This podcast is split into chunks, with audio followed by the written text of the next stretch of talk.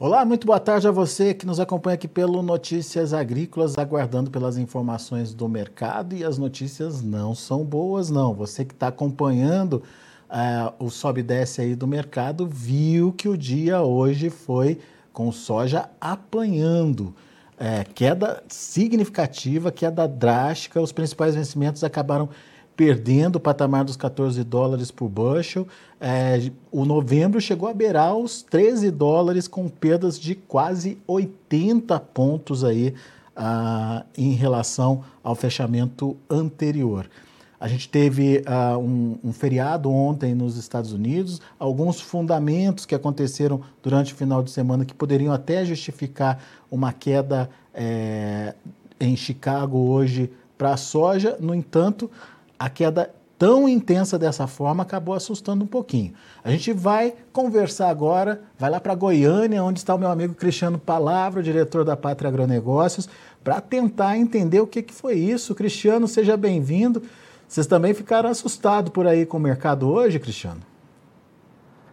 Boa tarde, Alexander. Boa tarde a todos que nos assistem. Realmente o um mercado surpreendendo hoje digo, até conversando aqui no, previamente contigo, a gente falava numa expectativa realmente do mercado baixista, mas as quedas é, superaram né, qualquer expectativa, um movimento muito agressivo que não ficou apenas na soja. Né? Hoje, de fato, a gente viu praticamente todas as commodities, entre energias, minérios e grãos, caindo com agressividade, reagindo aí a esses três dias, aí pelo menos sem operações, e realmente colocando a soja num patamar que a gente já não via há algum tempo lá em Chicago.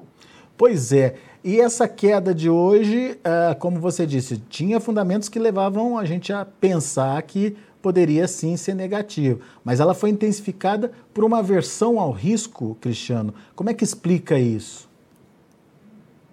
Sem dúvida, Alexandre, porque quando a gente olha o lado dos fundamentos e que nesse momento pesam mais sobre os fundamentos, o lado da oferta, a safra americana, tem chuvas melhores chegando ao cinturão agrícola nos próximos 10 dias? Tem, mas não muito diferente das previsões que a gente tinha até quinta-feira passada.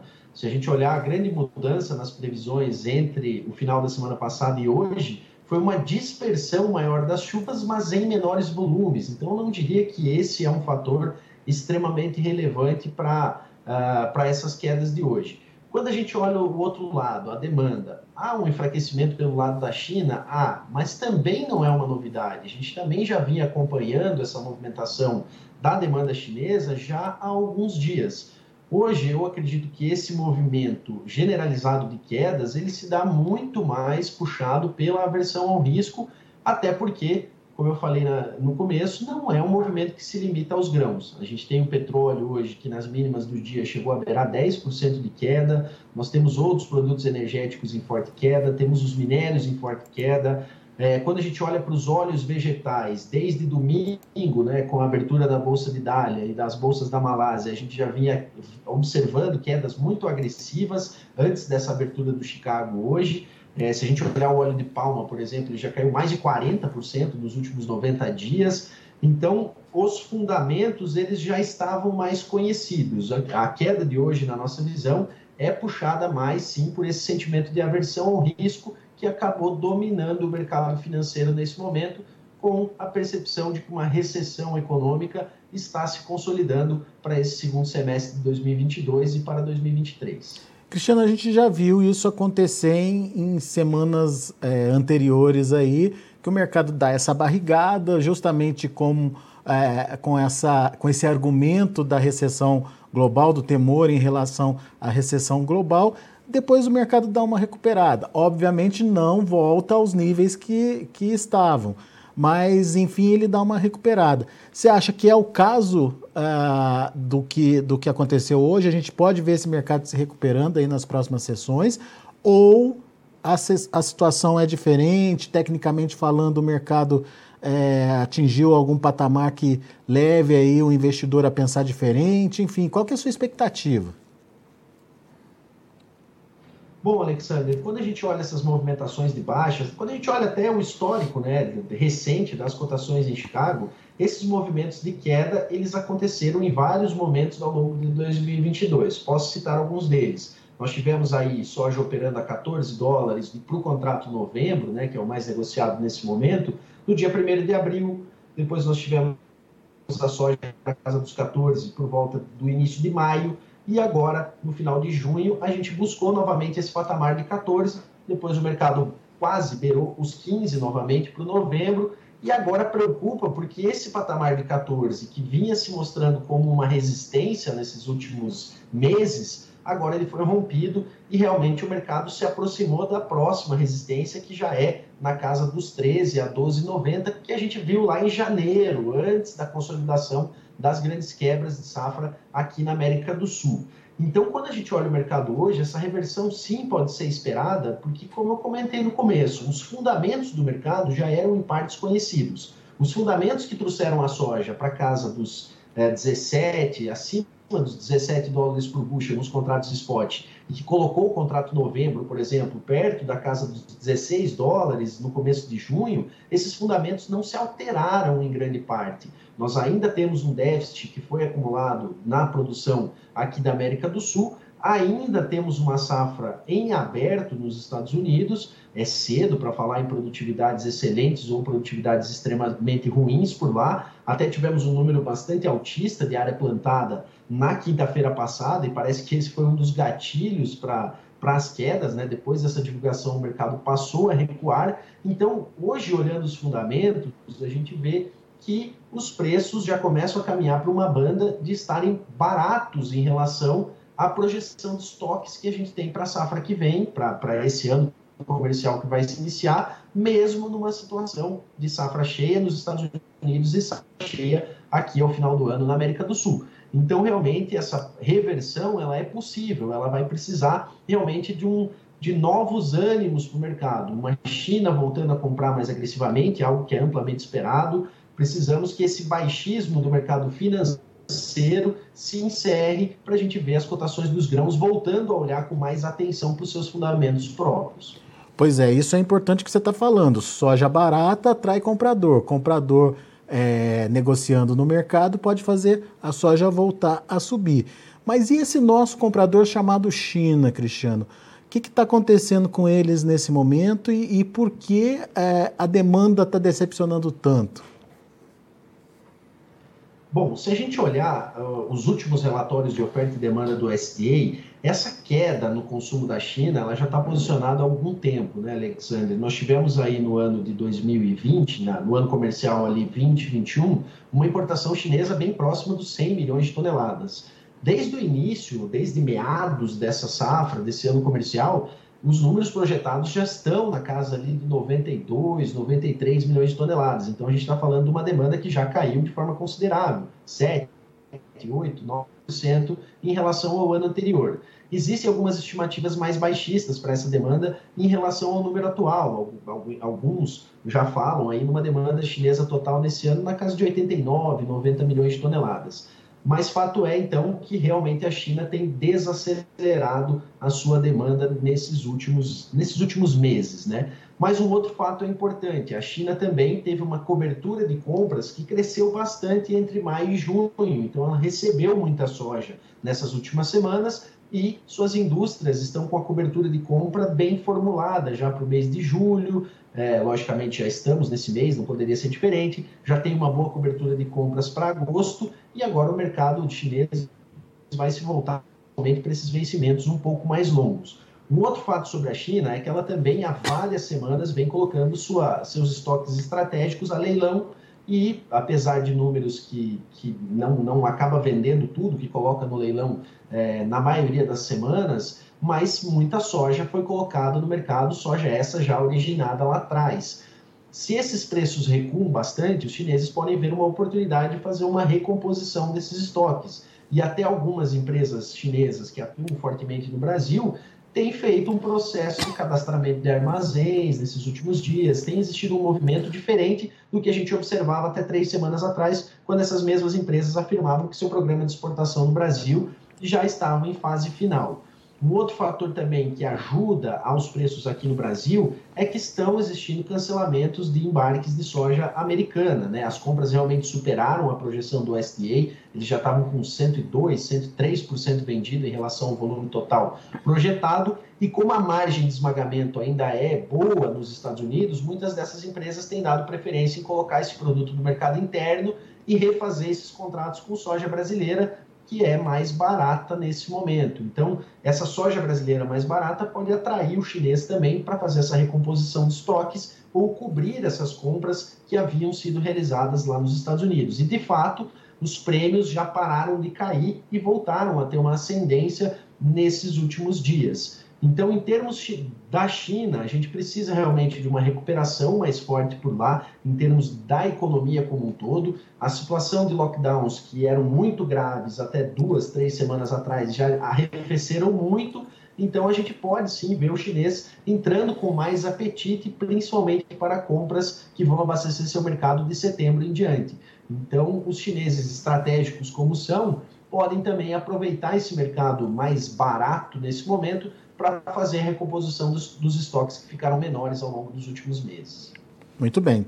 Tecnicamente, isso é positivo para preço, mas obviamente vai depender da intensidade com que a China volte aí a, a comprar. E para ajudar nessa precificação aí, a oferta nos Estados Unidos precisa né, também é, passar por algum estresse aí que possa ajudar na, na, na alta dos preços. Por enquanto, nada no radar, né? Sem dúvida, sem dúvida. Os próximos 30 a 45 dias vão ser bem decisivos né, em termos dessa oferta norte-americana e quanto efetivamente de soja, de milho vai sair por lá. Um fato é, Alexandre, que se a gente olha para os últimos 30, 35 dias, as chuvas foram bem abaixo da normalidade na maior parte dos Estados Unidos. É, quando a gente olha, por exemplo, os níveis vegetativos, né, o NDVI, alguns indicadores que nos mostram a qualidade das lavouras, e até os próprios relatórios do SDA, a autorização vai sair daqui a pouco, mostram que a qualidade das lavouras veio perdendo força ao longo de junho.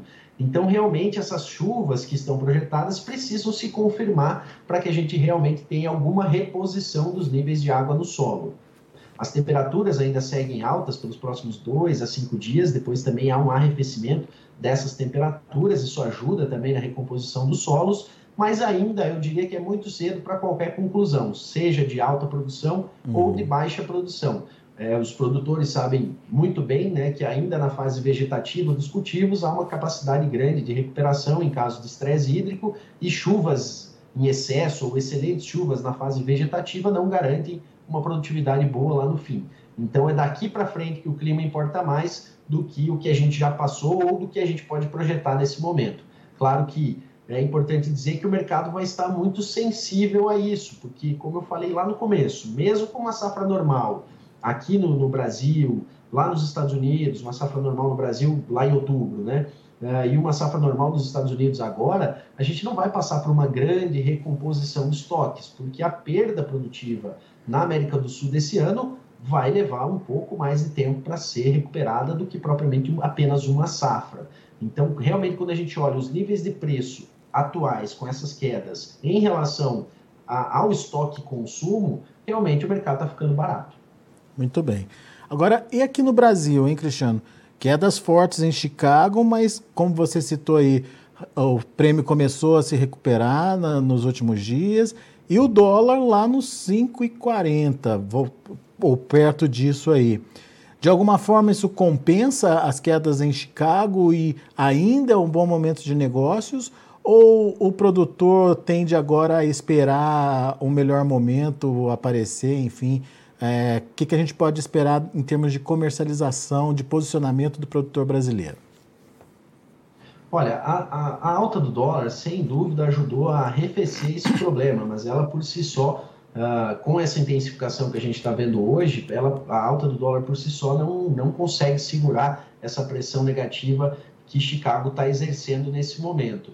Mas é, acredito que os produtores permanecerão mais retraídos nesse momento. A gente sabe que existe uma preocupação com compromissos financeiros que se aproximam, existe a preocupação da armazenagem, já que o milho já está bem adiantado em termos de colheita, mas fato é que esses preços menores acabam afastando a ponta vendedora e é isso que é esperado nesse momento. Esse afastamento da ponta vendedora pode também contribuir com a melhora nos preços dos prêmios, principalmente ao longo das próximas semanas. Realmente vejo que os produtores não vão entrar no mercado, salvo aqueles que realmente precisam emergencialmente fazer essas vendas para é, usar o caixa para algum compromisso financeiro. Muito bem, então tem de um lado o comprador é, mais, mais aberto aí às compras por conta do, do barateamento é, da soja, por outro, um vendedor mais reticente de participar do mercado, aguardando melhores oportunidades, já que boa parte já foi negociada a outros níveis, produtor então aguardando aí o melhor momento para se posicionar. É, então, isso, isso tudo aliado a, a, aos outros fundamentos que a gente trouxe aqui, é, dão um tom mais otimista para o mercado. Mas recuperar aqueles patamares que a gente chegou a ver recordes ou quase recordes aí, me parece mais difícil, não? Está mais distante, realmente é uma realidade mais distante nesse momento. Realmente, quando a gente fala em um risco de recessão global crescendo, é natural que a gente tenha uma, um arrefecimento da demanda por diversos produtos e as commodities, por serem produtos tão básicos, né, produtos que estão em todas as cadeias produtivas, vão ser produtos que vão sentir bastante esse arrefecimento das economias. Mas uma coisa que é importante salientar que entre as commodities, as commodities, as nossas commodities do agro, elas são uh, base alimentar, né? Então, realmente, entre os produtos que, entre os produtos e setores que são mais afetados por recessões econômicas e problemas inflacionários, queda da capacidade de compra das famílias, os alimentos são um pouco mais resilientes a esses movimentos, né?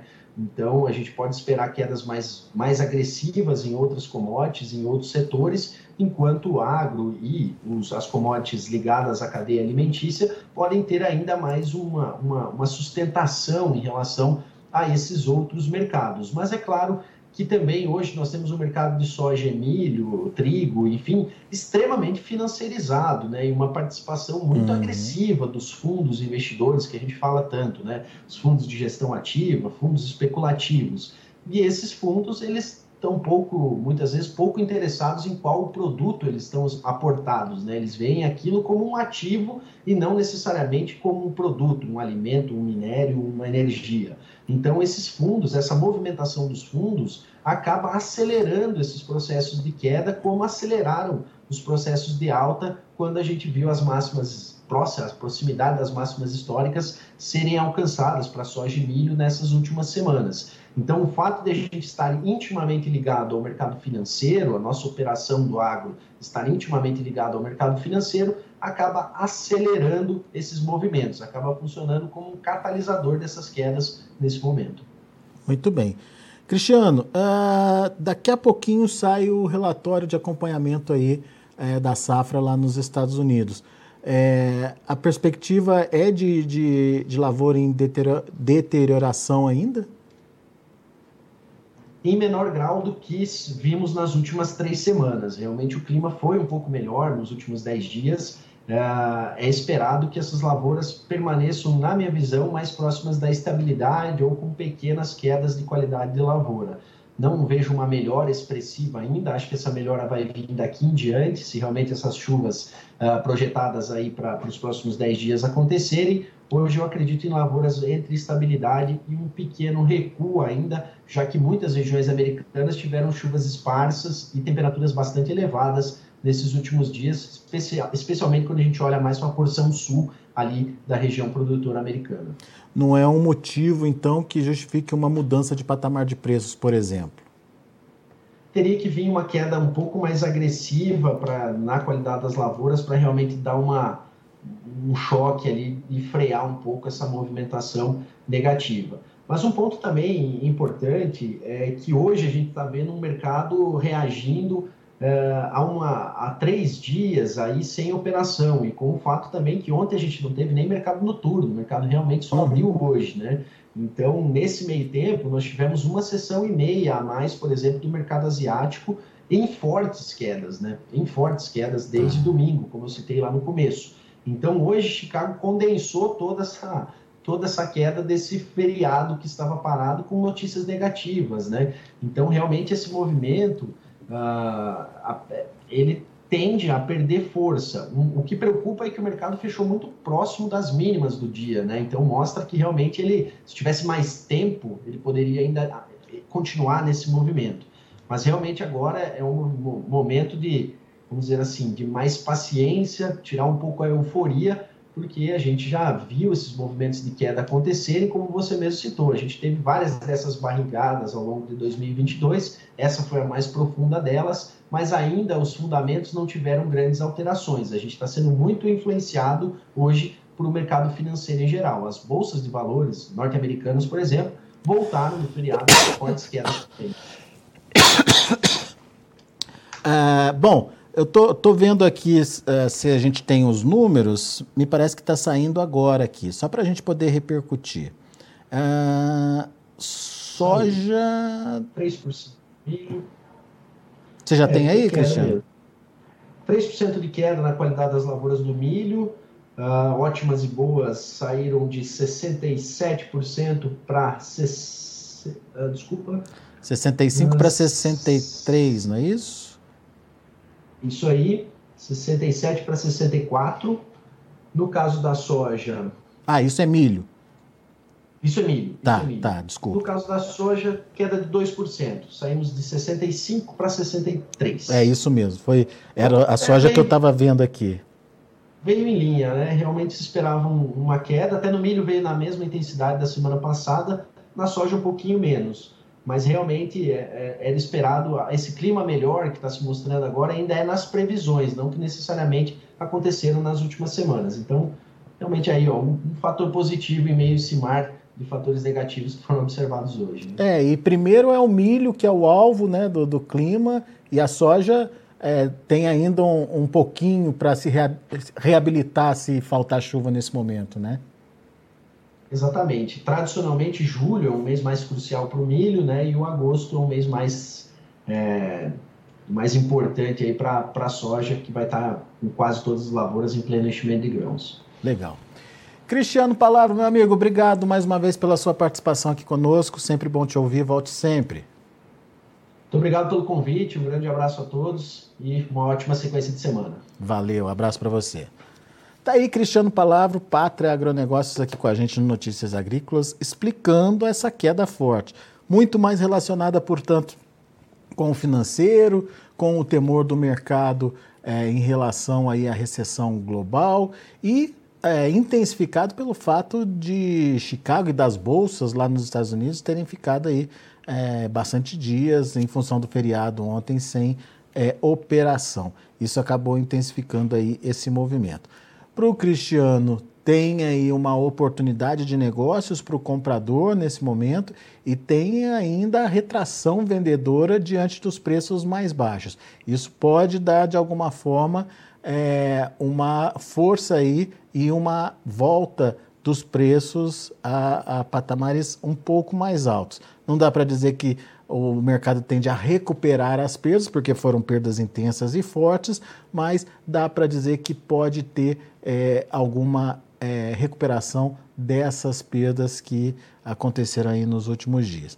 Só reforçando, soja então, 63% boas ou excelentes condições das lavouras, contra 65% na semana passada. Perdeu aí é, 2%, 2% portanto, é, em termos de qualidade de boas ou excelentes. O milho veio 67% entre qualidade boa e excelente contra 64% da semana passada. Todas essas informações daqui a pouquinho estão disponíveis para você no Notícias Agrícolas. Deixa eu passar os números assustadores de hoje do mercado de grãos lá na Bolsa de Chicago. Como o Cristiano Palavro reforçou, Todas as commodities sofrer, sofreram, mas os grãos tiveram perdas significativas. Vamos ver. Olha aí, agosto, 14 dólares e 39 centos por bushel, perdendo 70 pontos e meio. E olha o setembro, perdendo quase 80 pontos, 79 mais 75. a 13 dólares e 37 centes por bushel.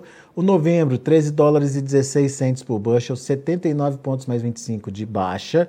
E o janeiro, 13 dólares e 22 centes por bushel, perdendo aí quase 79 pontos, 78,75. Milho também teve queda forte hoje, vamos ver.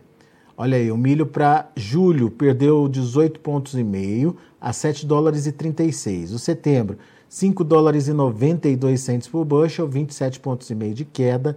Dezembro, 5 dólares e 78 centos por bushel, 29 pontos de queda. E o março de 2023, 5 dólares e 85 centos por bushel, uma queda de 28 pontos mais 75. E para finalizar, a gente tem o trigo também, que da mesma forma caiu bastante. Julho, 7 dólares e 93 centos por bushel, 37 pontos e meio de baixa. Setembro, 8 dólares e 7 centos por bushel, 39 de queda. Dezembro, 8 dólares e 24 centos por bushel, 38 pontos e meio de baixa. E o março de 2023, 8 dólares e 39 centos por bushel, queda de 36 pontos mais 25. São os números de hoje e eu agradeço muito a sua atenção, a sua audiência. Notícias Agrícolas, 25 anos ao lado do produtor rural. Participe das nossas mídias sociais no Facebook Notícias Agrícolas, no Instagram, arroba Notícias Agrícolas e em nosso Twitter, arroba Notiagre. E para assistir todos os nossos vídeos, se inscreva no YouTube e na Twitch Notícias Agrícolas Oficial.